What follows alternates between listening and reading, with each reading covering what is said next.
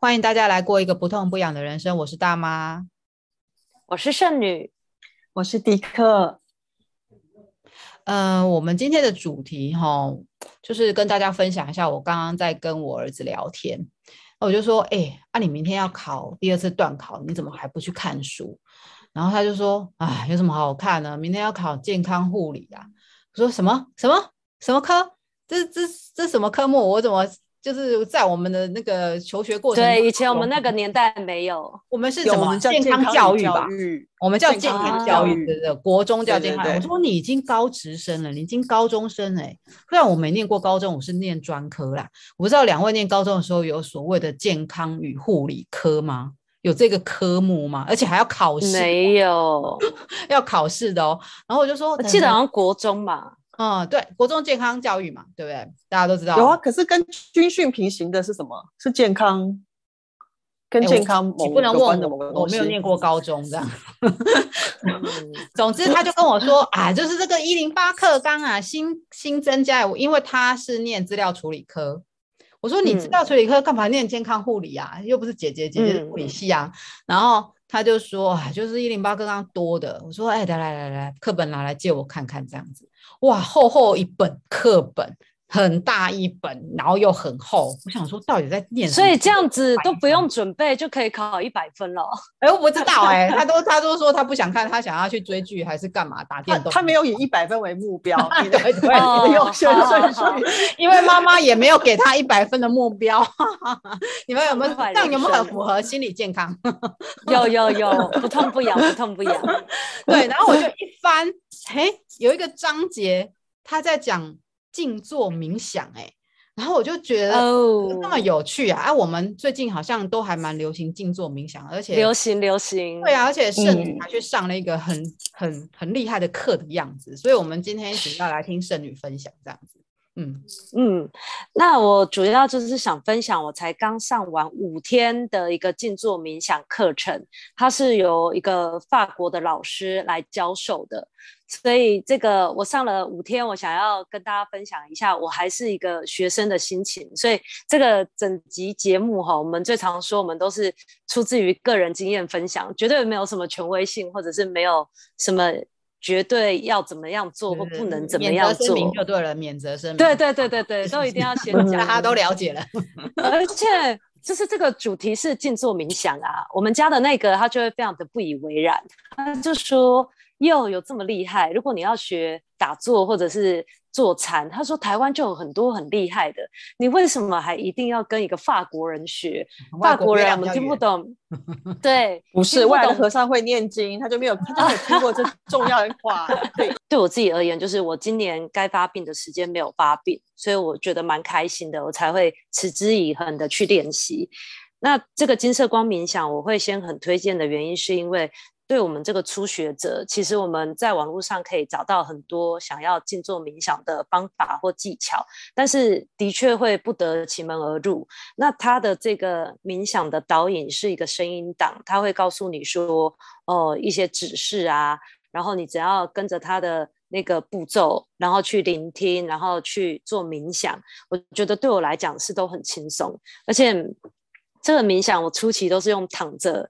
听，因为我就觉得啊，真的是很舒服。但是他有说到说，这个音档一开了以后，就会有高龄上师的能量，所以大家不要把它当做睡觉的音乐或者是背景音乐，就是你不是为了要睡觉才去听这个。那静坐的时候也要选择一个。安静不被打扰的空间，不能够在户外，因为很多人会觉得说啊，在山上啊，在瀑布旁边啊，能量比较好。但是金色光冥想是不建议在户外，也不能在陌生的公共环境，比如说之前我想要在办公室。利用午休的时间静坐，他也不叫不建议。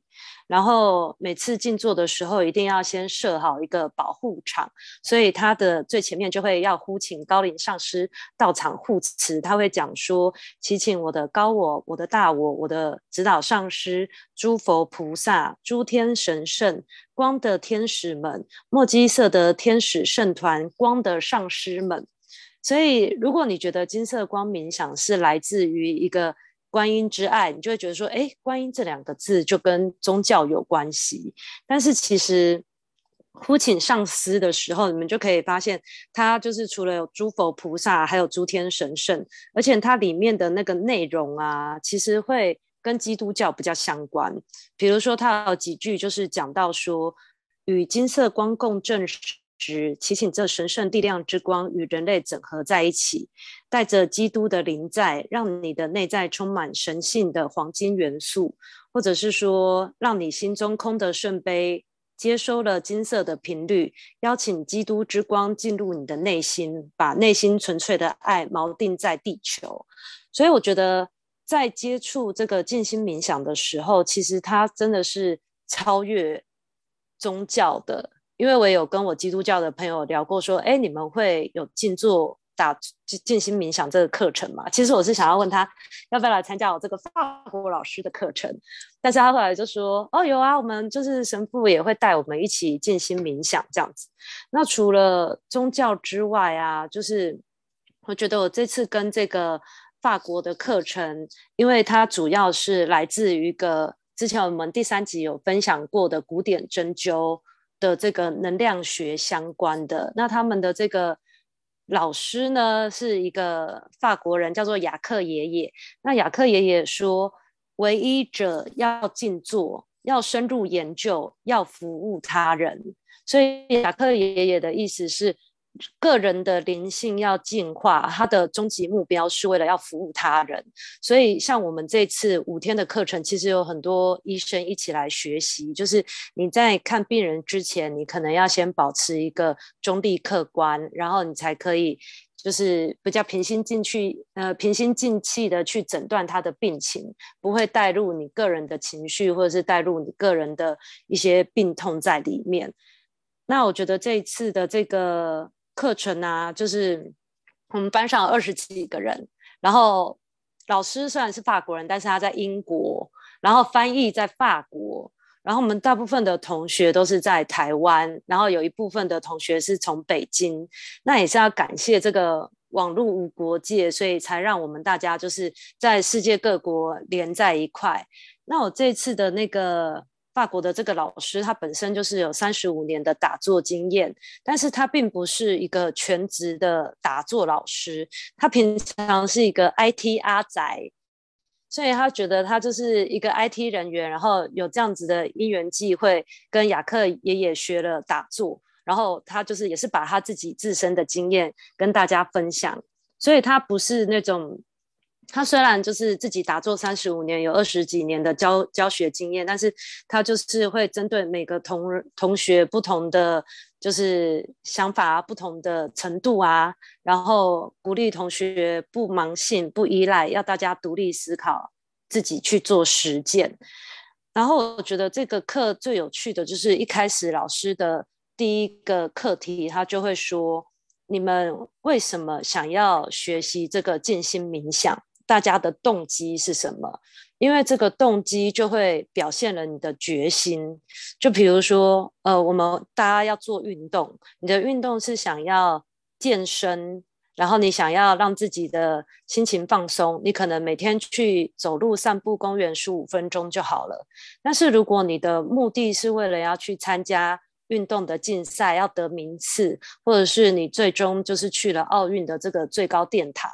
那你要做的这个运动就不可能是像我们一般在公园散步这样子花个几几十分钟。如果你要走到这个修行的最高殿堂的话，他就说你每天可能要静坐个两三小时，就是看你自己的时间啦。就是每个人要的动机跟目的不一样，就会取决于说这个过程你要付出了多少。那如果只是当做呃健康啊，或者是放松心情，这就像是那个跑步一样，我只要很轻松自在，我不受伤，然后我的姿势也都不太要求。其实，在那个静心冥想的过程，他说初期我们真的都不用给自己有太多的呃束缚或者是压力，你只要可以。安静的找个地方待十五分钟，也许先五分钟开始，然后五分钟、十分钟、十五分钟，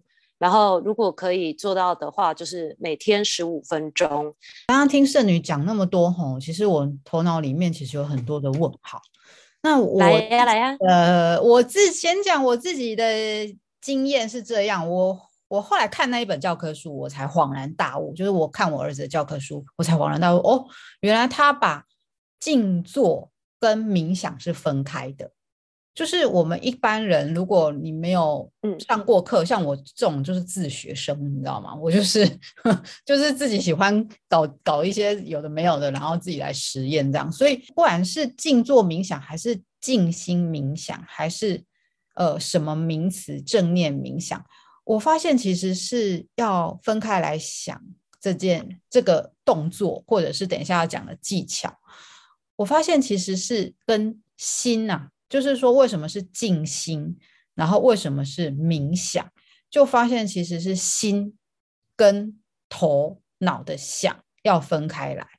所以说，呃，静心，我觉得静心或者是静坐要处理的是一个稳定的状态，是。什么样的稳定状态，并不是你身体的动作的稳定状态，也就是完全不能动，还是怎么样？就是我们上一集也有讲动态瑜伽或什么的，就不是，其实不是身体，是你的情绪。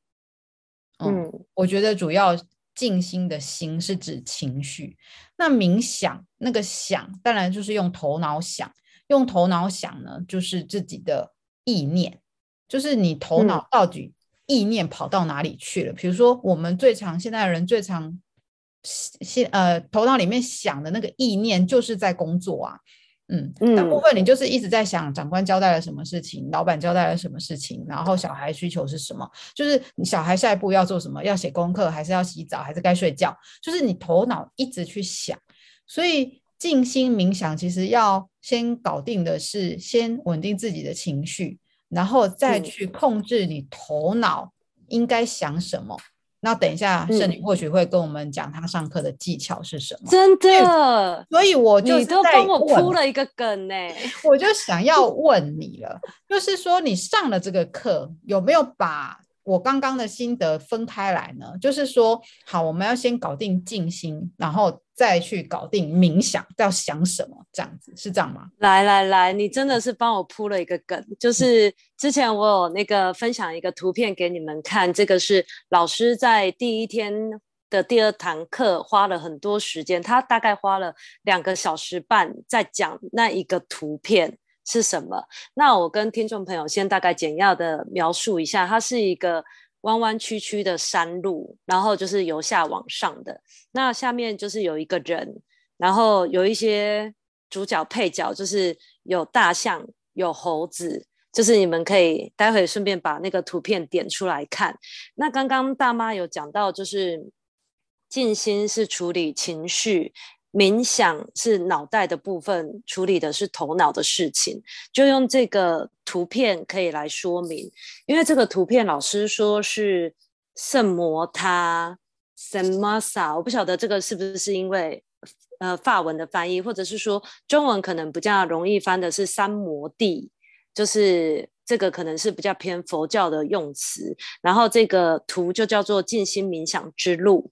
那这个图片最好认的部分就是会有一只大象，然后这个大象就是它代表着我们的心智，就是刚刚大妈有讲到的是属于情绪方面的心智方面的，就是这个大象如果被驯服的话，可以帮我们做很多事情，代表说这个心灵的能量，如果我们可以控制的话，它也是无可限量，可以发展人类很多文明的不同的面向。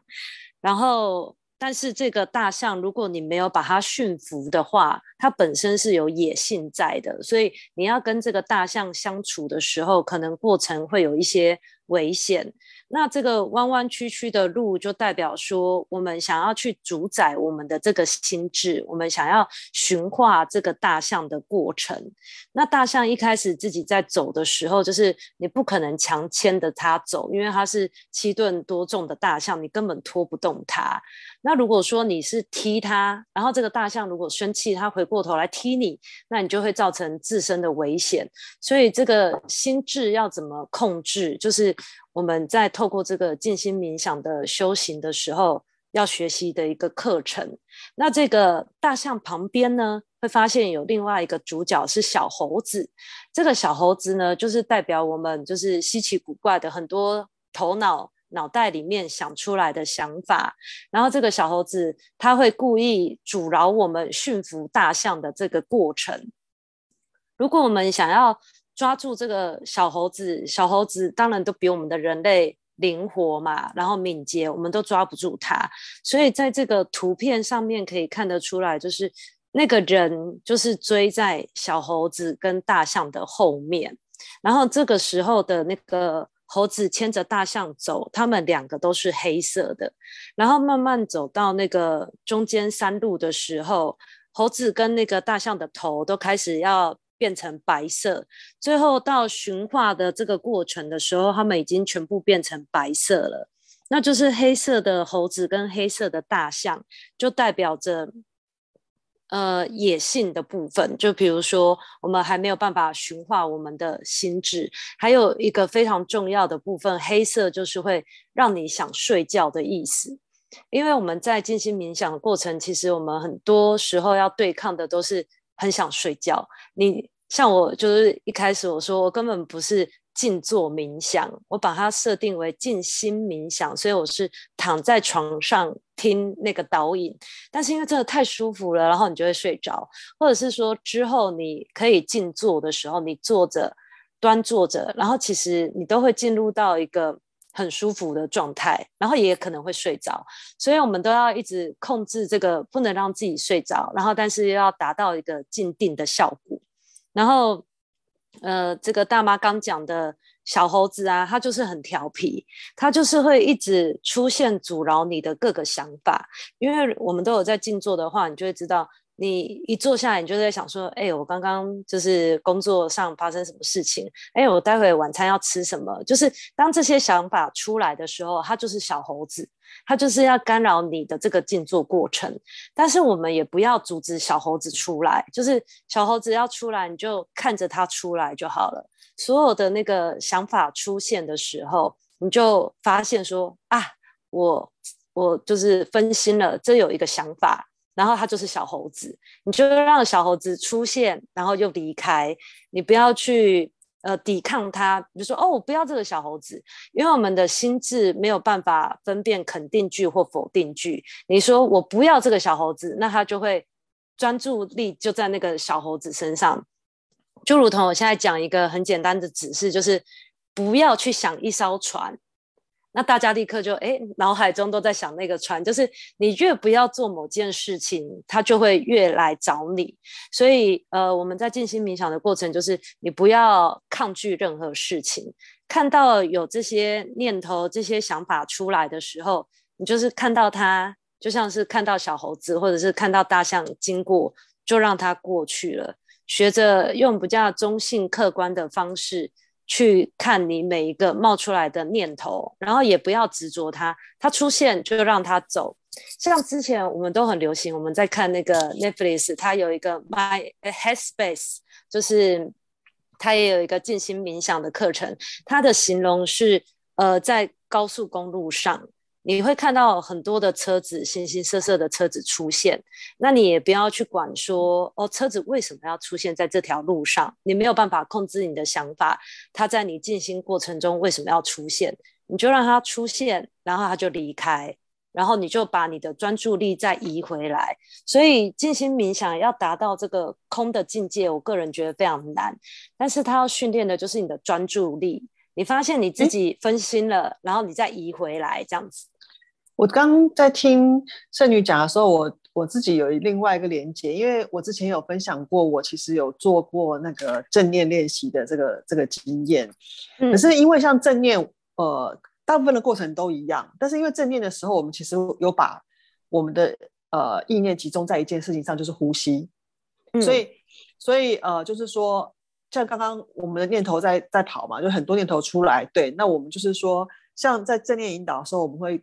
呃，听到了引导也会是说，也许有很多想法出来了，没关系，你就看着它啊、呃，然后嗯，就是把它放下，嗯、然后他就说把你的专注力继续回到呼吸上，就说他其实中间有一个中轴，就是一你一直在观察自己的呼吸。那当然，其实他会呃，因为其实通常正念会搭配的身体扫描，它就是比方说现在这个走到你的呃肩膀，现在是你的小指头什么，所以它只是不停，它会。跟你说，当每一个念头出来的时候，你就再回到你刚刚在的那个地方，也许是指头，也许是膝盖，也许是哪里这样子。那，嗯，我好奇的是说，在你们这个呃静心冥想的过程中，有没有你们有没有回到哪里？还是说，其实那个、嗯、那个中间点是什么？因为像正念，他就很清楚有个中间点，说你现在其实正在跟着他的引导里一路走，一路走，然后嗯啊分心了就回来，分心了就回来这样子。对。对嗯，其实过程都很像，因为呃，我们一开始第一天学的也是观呼吸，然后老师有说观呼吸是呃静心冥想最容易入门的原因，是因为呼吸是很自然而然就发生的事情，你不需要特别呃加什么想象力去看去呼呃观察它，然后再来就是呼吸是有一个有韵律有节奏的，所以你可以很容易把你的专注力放在你的呼吸上。那当然就是当你出现小猴子的时候，然后你就会想说啊，它是猴子，所以你就要赶快再回来你的专注力。那我们因为没有搭配身体扫描，所以你也不需要就是再回去脚趾头、手指头，你只要再专心的回来你的呼吸就好了。这个是第一个阶段。那观呼吸，呃，老师是说，因为这个是我们身体就自带的一个一个器具嘛，你很好用。那有的人就是。观呼吸，如果会分心的时候，也有人会观茶杯，或者是观桌子，就是你观一个静物。所以这时候你也可以把你的眼睛打开来，但是你就是要留意说，你不要被旁边的分心。就是小猴子出现的时候，你就要知道说啊，它是小猴子，然后你要赶快再把你的专注力拿回来。然后，所以在这个过程，就是呃，有观呼吸或者是观静物。但是老师有特别提醒，有一些人会观心跳。他说不要观心跳的原因是因为，呃，当你在感受你心跳的时候，呃，我们初学者是没有什么能量的导引，但是因为他这个可能有一些他们自己疗派的问题，所以他觉得如果你观心跳，有的人心跳可能有快有慢，但是你会不小心把能量带到身体的某个地方去，你可能是。不经意的，但是你不晓得，所以他是希望说，你要不然就是观呼吸，因为呼吸是一个全身性的循环系统嘛，然后或者是观某一个静物，千万不要观你身上的某一个特定的器官，像身体扫描全部扫过去也都 OK，但是不要把专注力停留在身体的某一个点，或者是说，哦，最近这个皮肤怎么这一块烂掉了，那我就一直冥想它，让它赶快好。他说：“千万不要针对特定的器官。”那我们后来有一个比较难的课题，就是观蓝天。嗯、所以，呃，比如说你蓝天被转移注意力了啊，小猴子出现了，那你就把小猴子变成天上的一朵白云，它就飞过去了。然后你要重新再回到那个蓝天，所以就是，如果是可以。专注在那个呼吸上的话，呼吸是比较具体的。那当你观到蓝天的时候，它是比较抽象的。而且你观蓝天，就是它还带点颜色，一些想象力。那他们的终极目标，我不知道这是什么年代会会达成的，就是你他们说就是会开启一个叫内在视野，就是你就会闭着眼睛，你就会看到那一片蓝天。那再讲回我刚刚的那个。静心冥想修行之路，可是，可是我觉得，呃，闭着眼睛就可以看得到，那好像又跟冥想连在一起的感觉。我觉得、就是、冥想有时候其实也是这样子。有的时候我会想说，是是视觉残留的一个概念，但是他们好像不是这么，就是可能我还没有走到那一步。大家不要忘记，我只上过五五天的学生，还非常的菜。但是我们这个是第一阶的课程，它就是会先让你学这五天的理论了以后。你要用一整年的时间去练习你的静心冥想，比如说看你可以维持五分钟、十分钟、十五分钟，然后到第二年的时候，老师才会再加别的理论，然后或者是花更多时间在冥想。那我觉得以前我自己在练的时候，我也都是光呼吸，然后跟冥想那个金色光。其实光冥想金色光就是。它很像一个金色的瀑布打在你身上，或者是有的人会想象是一个莲蓬头，然后用那个白色的光或者是金色的光去洗净你身上比较不好的能量，比较黑暗的能量，就是这个其实都是蛮像的。但是我想要讲回我刚刚的那个。就是三摩地之途，它是一个弯弯曲曲的山路，所以呃，静心冥想的过程啊，是一段很漫长的路，就是它需要时间跟耐心。但是老师提醒说，这个路是百分之百开放给所有人的，所以就是不管是外国人啊，或者是像我们有很多宗教门派的人，大家都会提，就是禅修啊，或者是打坐，就是。不分任何人，只要你是人，有这个七情六欲，都非常适合来进修。所以静心冥想这条路是开放给所有人。然后因为很漫长，这个山路弯弯曲曲，大家就是走向这个，呃，坚持的往前走就好了。你不一定要到达目的地，你也不用跟别人竞争说，哦，我要比你快，我要比谁快。就是你用你自己的脚步去走这条路。也不要在乎结果，你有没有进步？你只要持续的做。他说，每一次的静心冥想都不会有失败，因为你可能觉得说啊，今天就是状态很不好，我一直被小猴子干扰，然后我就整个人就跟小猴子一起在玩了，那也 OK 那。那今天你的收获就是跟小猴子在一起。那如果今天哎，小猴子很乖都没有出来，然后你就是。静心冥想，然后觉得到达了一个静定的世界，那那这这个也很好。就是他说每一次的静心冥想都会有不一样的感受，那绝对不会有失败。只要你肯做，然后坚持的走在这条路上面，就一定会成功。这就像我刚刚有问到说，每个人的动机是什么？就是如果你要成为。运动员，你想要练肌肉，你不可能去健身房，然后举哑铃举个五分钟，你就立刻撩起袖子说：“哎，我肌肉长出来了没？”因为不太可能嘛。就是你如果要练肌肉，你就是要你的饮食，然后你要花够多的时间，然后配合教练的指导，然后你就是每天去举，每天去举。它才会一点一滴的长在你身上。那肌肉这件事情，你不练，它可能又消失了。就是老师用运动员跟那个静心冥想来比喻的话，我就会觉得，哎，是真的还蛮恍然大悟的。就是这条路，只要你肯走，然后慢慢的走在路上，它其实最终都会给你回报。但是我后来就会自己想说，哎，我静心冥想就是为了想要健康啊，因为我自己就是身体不好，怪病缠身嘛，所以就会想要健康。那除了健康之外，就是它其实就是都都讲了很多神奇妙效。但是因为我个人真的也才刚入门，没有办法了解说静心冥想的神奇妙效到底有多少。但是就我自己觉得比较有效的就是。在之前的节目，我也有分享过，我我有失眠的问题嘛。那自从五月开始金色光冥想以后，我的确都睡得非常好。然后之前的那个什么褪黑激素或者是什么阿萨布鲁的药就都没有吃了。那除了就是睡眠比较好之外呢，静心冥想它其实最主要就是。可以降低压力荷尔蒙，就是刚大妈有讲的，就是我们可以让自己的情绪比较稳定。然后你身体有一些不适，他讲的很那个哦，就是比如说你精神衰弱、气血失调、消化不良、阴虚火盛。或者是你冬天怕冷，夏天怕热，都可以靠这个静心冥想。等一下，阴虚火盛是法文吗？我实在是很好奇。没有啦，这个不一定都是老师课堂上讲的，但是因为我个人就是会一直去上网搜寻说，哦，为什么就是静心冥想的好处是什么？然后呃，当然最主要就是让你身体好嘛。可以让你放松心情，然后也可以促进心理的健康。刚刚有讲到说，让情绪稳定啊，不要不要有太多的负面情绪，这样子。嗯嗯，我觉得目前在情绪上面来讲啊，就是嗯，我我我觉得静心这件事情，因为就是。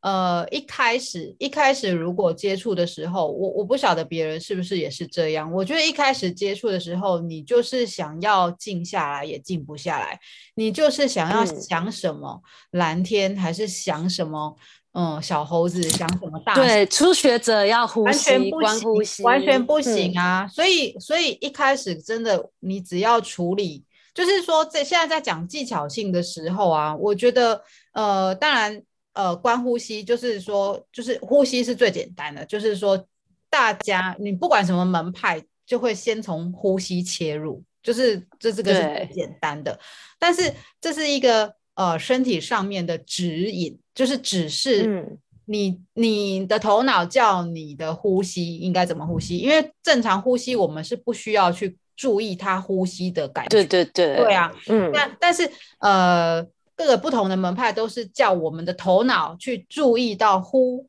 跟吸应该怎么吸，应该怎么呼，对不对？对，所以就是，哎，我不晓得是用头脑去。还是说中文很妙的是叫做用心去感受你的呼吸。嗯、那所谓的用心，到底是用头脑，还是说你那个心就是会有别的？没有，其实是是觉察。嗯，就是。比方说你在看，你平常在呼吸的时候，你其实根本不晓得你是有一呼一吸。我们其实甚至没有意识到是一呼一吸，其实就是去感受到、嗯、呃一些很微小的改变。其实呃，我刚刚在想说。后面讲到那些健康，比方说，特别是针对一些疾病啊，或是忧郁啊、焦虑啊这些东西，其实，呃，我觉得很重要的一件事情就是说，呃，聚焦在其实人为什么会忧郁、焦虑，其实很多时候都是跟都不都都是跟未来或过去有关系。嗯，就当我们在想未来，我们就担心嘛；当我们在想过去，我们就后悔嘛。当我们在做很多事，我们就生气。嗯、所以，其实要把情绪恢复到平稳，最重要的一个原则，这是我自己其实还蛮有蛮有亲身体验的。就是说，当你无时无刻都只关心你眼前的这一件事情的时候，其实你的情绪是很容易平静的。嗯、对，这就这就是我觉得，嗯。观呼吸就是要你活在当下的意思，就是你只在乎你的一呼一吸。那所以当迪克讲到的这个，就让我想到，就是老师他有讲到，呃，静坐的好处，这个叫做正念减压 （MBSR），就是大家也可以自己去查询一下，这个正念减压是就是也是外国的一个教授，他把这个禅修啊，或者是瑜伽身体扫描，就是设计。进就是呃处理压力跟疾病的这个部分，然后他就讲到了迪克刚讲到的，就是他有七个态度做支柱，就比如说不批判，就是比如说小猴子出现的时候，你就是看到小猴子就好了。针对任何的当下的经验，你不要有价值观在里面，你只要嗯观察它，看到它发生这样子就好了。然后还有，我觉得他讲到一个是初心，就是你任何事情都要保持你第一次看到他这种感觉。因为老师在教的过程中，他有讲到一个像学开车的过程。你一开始在学开车的时候，哇，你上车好紧张哦，就是这个后照镜啊，这个这个呃方向盘啊，雨刷啊，方就是什么仪器你都要摸一遍，看得很仔细。然后，但是当你已经会开车很熟练的时候，你有的时候就是一个机械反应而已。你跳上车，然后你连你怎么到家，你可能都不会发现说，哎、嗯，我我怎么就已经回来了？所以很多事情都因为是我们做的太理所当然了，所以你没有去觉察它。所以它就是，是嗯，嗯，在正念里面的话，他们用呃，就是用的。呃，比较常用的就是好奇心，可能就是跟初心一样，嗯，就是对什么事情都感觉到好奇。比方说像，呃正念有很多练习是关于你刚刚讲的正念减压。那为什么减压，嗯，能减压？就是因为它会把你所有的注意力就专注。比方说，呃，有一个练习是你光着脚在地板，呃，在地板上走路，因为呃，嗯，不是家里的地板哦。比方说你去公园，然后就把鞋子脱掉，袜子脱掉，当然。前提是看起来安全啊，不会有玻璃什么的，然后就走，嗯，然后你就把自己的脚从脚跟开始，比方说我们走路的时候，我们可能脚就踏下去，对不对？他是叫你从脚跟先着地，然后慢慢把整片脚一、嗯、一点一点的踏上去，然后跟这个脚跟这个土地融合在一起，然后你去感受从你脚跟落地的那一秒到你的整个脚慢慢贴近地的那一秒，就是你所有的注意力都专注在、嗯、呃眼下你在做的，然后再再从你在到脚尖，然后再把脚跟抬起来，然后又把另外一只脚再放下去，嗯、就是这么简单的动作，嗯、你可能做个十几二十分钟，然后你就是一直在观察每一次脚跟脚尖抬起来的过程。嗯、其实，当你真的很专注的时候，你真就是当我们的全所有注意力都在那边的时候，你真的会忘记。我我真的有试过，就是你本来要担心的事情就消失了，因为你所有的嗯嗯对，然后好奇就是说，哎，原来原来脚放在地上是这种感觉，我从来不曾经验过这种感觉，然后就是对所有的经验都保持一种好奇。哦，原来这件事情是这样，哦，原来这个东西是这个味道。比方说，我们每天吃东西，可能我们是去自助餐夹了五次同样的菜，我们都不没有。没有意识那个菜什么味道，就一直吃一吃。嗯，但是当你认真的一口菜给他嚼十次的时候，就说哦，原来这个菜还有可能还有前中后味，就跟咖啡一样。对，可是就是对。但当你所有的意念都在这个地方的时候，其实你原本的压力就会被放掉。这是其实是互互相的。对呀、啊，所以我们之前还有一个节目叫做“认真吃每一口饭”，嗯、还要帮自己打广告，对对对一直呼应到之前的之前的那个那些那些集数的事情，因为这就是我们的风格啊。好，对对。哎，那个那个，我我刚我刚刚还是想要觉得说，就是其实，在讲大家在讲那个过程的时候，我觉得还是可以有整理一些脉络。就是其实就是觉察，嗯、你刚刚讲觉察，那觉察到底是要怎么觉察？我最近刚好看这一本书，叫做《理想情绪》，它的英文书名叫做 Moodtopia，就是 Utopia 的那个 Topia，大家都会用 Topia 作为结尾来呃形容。这个是一个非常好的状态，所以这本书其实就是在讲你的情绪是怎么样的理好理想状态，然后呼应刚刚两位讲的，他叫你做一个非常非常重要的事情，就是做记录，哎，就是觉察。嗯、对，大家大家所谓的觉察这件事情，到底要怎么觉察？其实光要练习觉察就要练习很久。我我我，没错，我我不骗你们，我光练习觉察至少练习了一年，真的，我不骗你。嗯哎，也不是说我刻意练习，我真的因为就是我是自学派的嘛，所以我就是一直看很多书，一直看很多的影片，然后我才发现说，原来觉察这么难，就是你觉察到你身体的状况跟你心理的状况，觉察这件事情有多难。那这本书就是教你要怎么觉察，它根本就是叫你直接打开笔记本、日记本，打开来做记录。你一天醒着的时间是十二小时的话，你就切三段。嗯，你就切三段，就是四个小时，四个小时，你就是观察，比如说早上出门，假假设早上醒来，然后到你呃中午要吃饭之前，你这个四个小时，你的情绪是怎么样把它记录？哦，给自己打分数。对对对对，对或者是你要你你你问你自己，就是问你自己，我今天哪边有酸，哪边有痛，哪边有痒，还是我的情绪，嗯、我现在是怎么的状态？就是把它记录下来。嗯他叫你详细的做记录，嗯、做九十天。对，那、嗯、我当然没有做过，因为我最近才看完这本书哦，我没有做。可是我我因为最近在家工作，所以我会觉得说，哎，我更容易觉察自己。这就是不好意思哈，大家都还在办公室上班，我要先讲说在家里工作的好处。这、嗯、因为没有人打扰啊，没有人打扰我，随时是自由自在的，我真的可以好好的做觉察。哎，就以前这件事好。